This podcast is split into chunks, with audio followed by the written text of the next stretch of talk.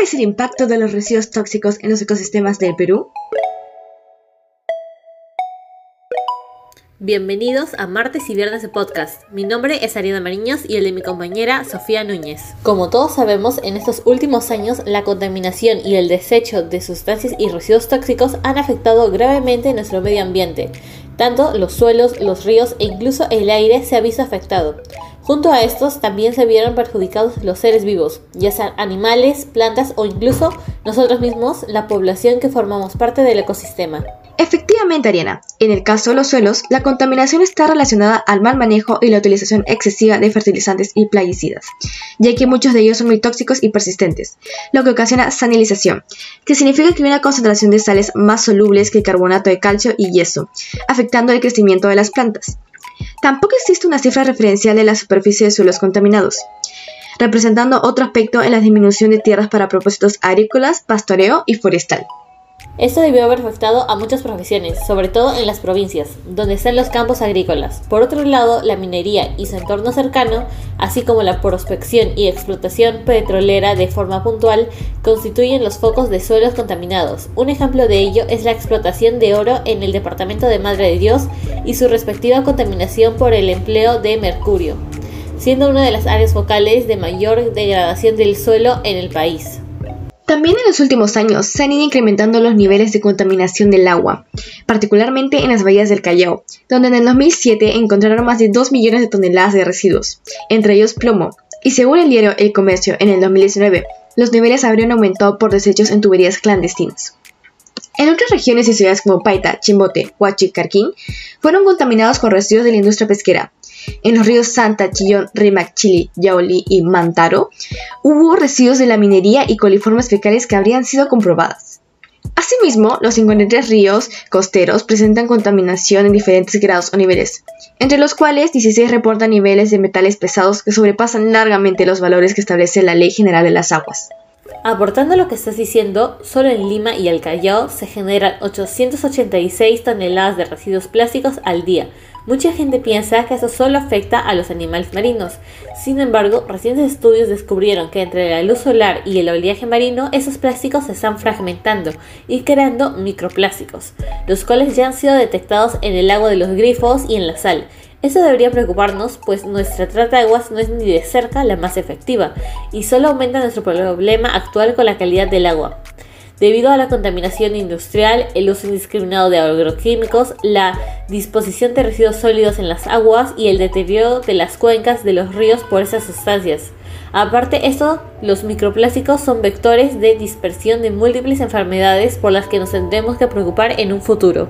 Wow, es realmente preocupante cómo vamos contaminando nuestros ecosistemas por culpa del mal manejo de estos residuos gracias a la gran demanda de estos. Pero el problema no solo se genera por el aumento del consumo de productos que originan residuos contaminantes, sino más bien por no saber qué hacer con dichos residuos. En la mayoría de los casos, las compañías, las empresas y los mismos habitantes solo se preocupan por deshacerse de ellos, sin preocuparse en lo más mínimo por el destino que les espera y de las consecuencias que traerá al medio ambiente. Ahora hablemos sobre la contaminación por sustancias dañinas al aire. Para comenzar tenemos que tener en cuenta que el aire es constituyente de la atmósfera y está compuesto principalmente por nitrógeno 78% y oxígeno 21%. El 1% restante son diversos gases que se encuentran en forma permanente o variable, tales como el vapor de agua, argón, neón, helio, dióxido de carbono, entre otros. Lo que está pasando ahora es que las actividades humanas, incluso las más cotidianas, provocan dióxido de carbono, que contribuye a la contaminación del aire. Eso normalmente ocurre en las grandes ciudades, donde se concentra la mayoría de la población. La contaminación del aire afecta a la salud, altera el clima del planeta y transforma los ecosistemas. Las fuentes de contaminación del aire se pueden dividir en fuentes móviles y fijas. Estas últimas, a su vez, se subdividen en fuentes puntuales y fuentes móviles de área.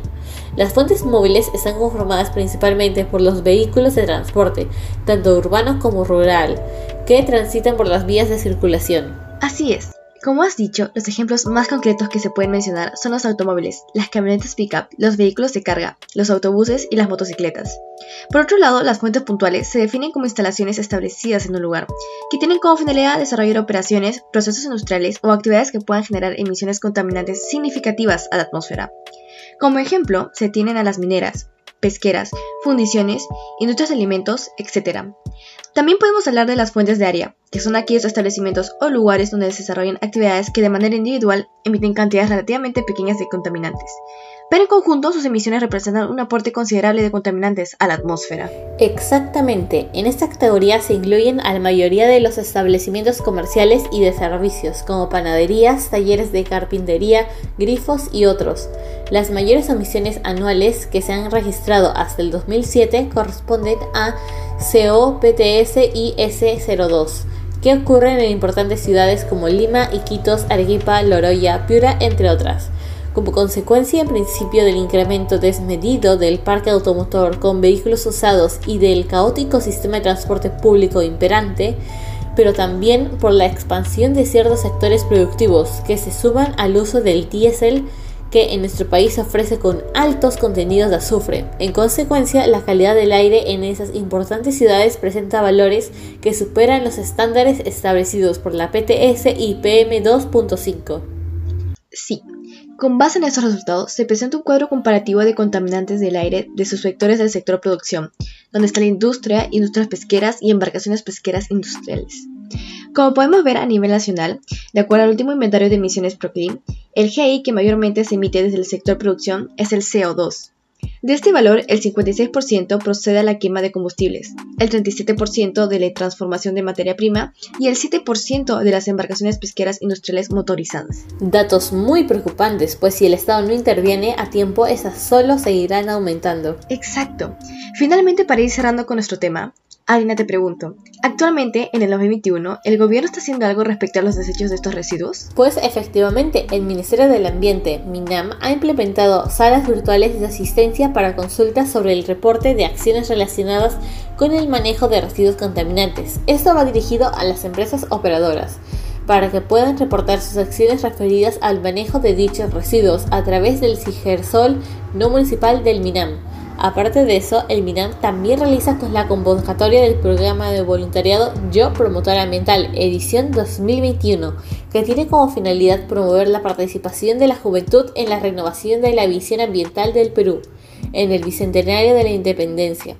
Lo que nos quieren decir con esto es que nosotros también tenemos que aportar, pues las empresas no son las únicas que contaminan.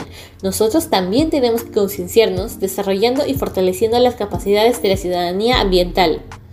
Para cerrar, pasemos a la pregunta final. Sofía, ¿qué podemos hacer nosotros como alumnas del Sofianum para ayudar a la causa y reducir la contaminación de esas sustancias? En mi opinión, podemos apoyar a la causa utilizando otros proyectos de productos ecoamigables del curso de CIT, ya que es una buena manera de reducir la contaminación de ríos y mares, a causa de los químicos de los limpiadores del día a día. También podemos hacer conciencia desde casa, enseñándoles a nuestros hermanos menores la importancia de reducir, reciclar y reutilizar materiales como plástico, papel, cartón, vidrio, etc. También podemos ayudar concientizando a nuestra familia del daño que nosotros mismos causamos por el desecho de residuos tóxicos dentro de nuestro país. Tras haber escuchado todo esto, creo que todos debemos ser más conscientes de la problemática que estamos viviendo y que no es solo responsabilidad del Estado velar porque todas estas iniciativas se cumplan. También podemos contribuir con pequeñas acciones que lentamente crearán un mejor futuro. Bueno, esto es todo por el día de hoy. Gracias por haber escuchado este podcast. Y no olviden seguirnos en nuestras otras redes sociales, Spotify, Anchor y Google Podcast.